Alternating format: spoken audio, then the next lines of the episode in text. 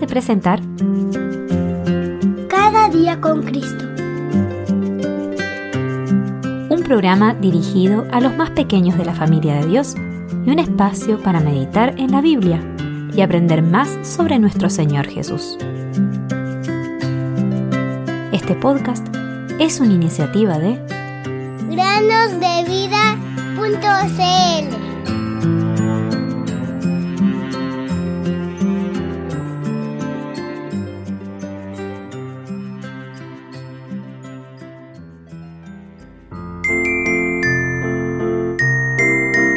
son luz en el Señor, anden como hijos de luz. Efesios 5:8.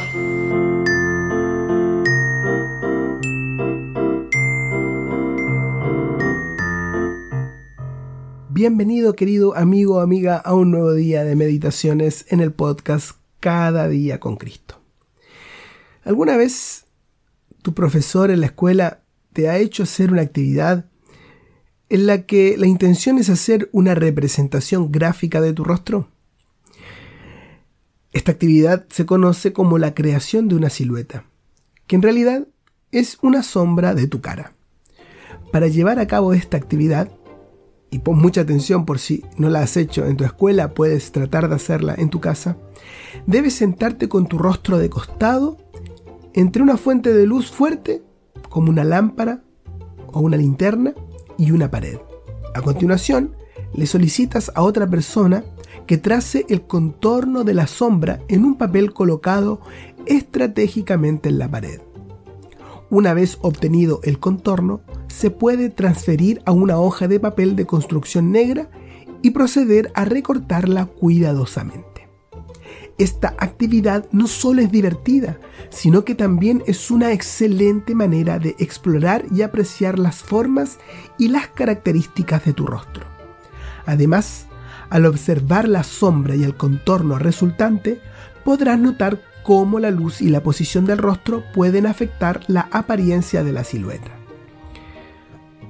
Entonces, ¿por qué no intentarlo y ver qué tipo de silueta puedes crear? Además de ser una actividad creativa, también puede ser una oportunidad para aprender sobre los conceptos de la luz y la sombra. Diviértete creando tu propia silueta y explorando las diversas posibilidades artísticas que esta actividad te pueden ofrecer. Ahora bien, vamos a la lección. En el Antiguo Testamento tenemos muchas sombras del Señor Jesús. Debido a que Jesús aún no había nacido, su nombre, por supuesto, no se menciona en el Antiguo Testamento. Pero a lo largo de él puedes encontrar versículos y sombras que apuntan al Salvador y Mesías que Dios enviaría algún día. Alguien ha encontrado al menos 333 profecías en el Antiguo Testamento sobre el Señor Jesús.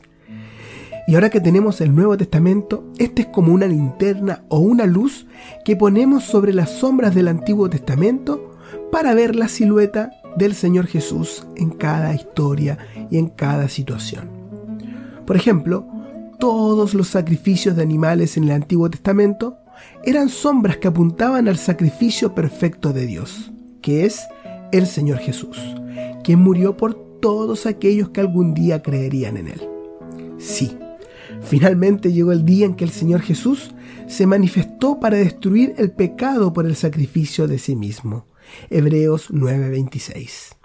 Ahora déjame preguntarte, querido oyente, a la luz de estas sombras y de estas luces, como es el Señor Jesús, ¿Lo has recibido a Él como tu Salvador y como el sacrificio por tu pecado?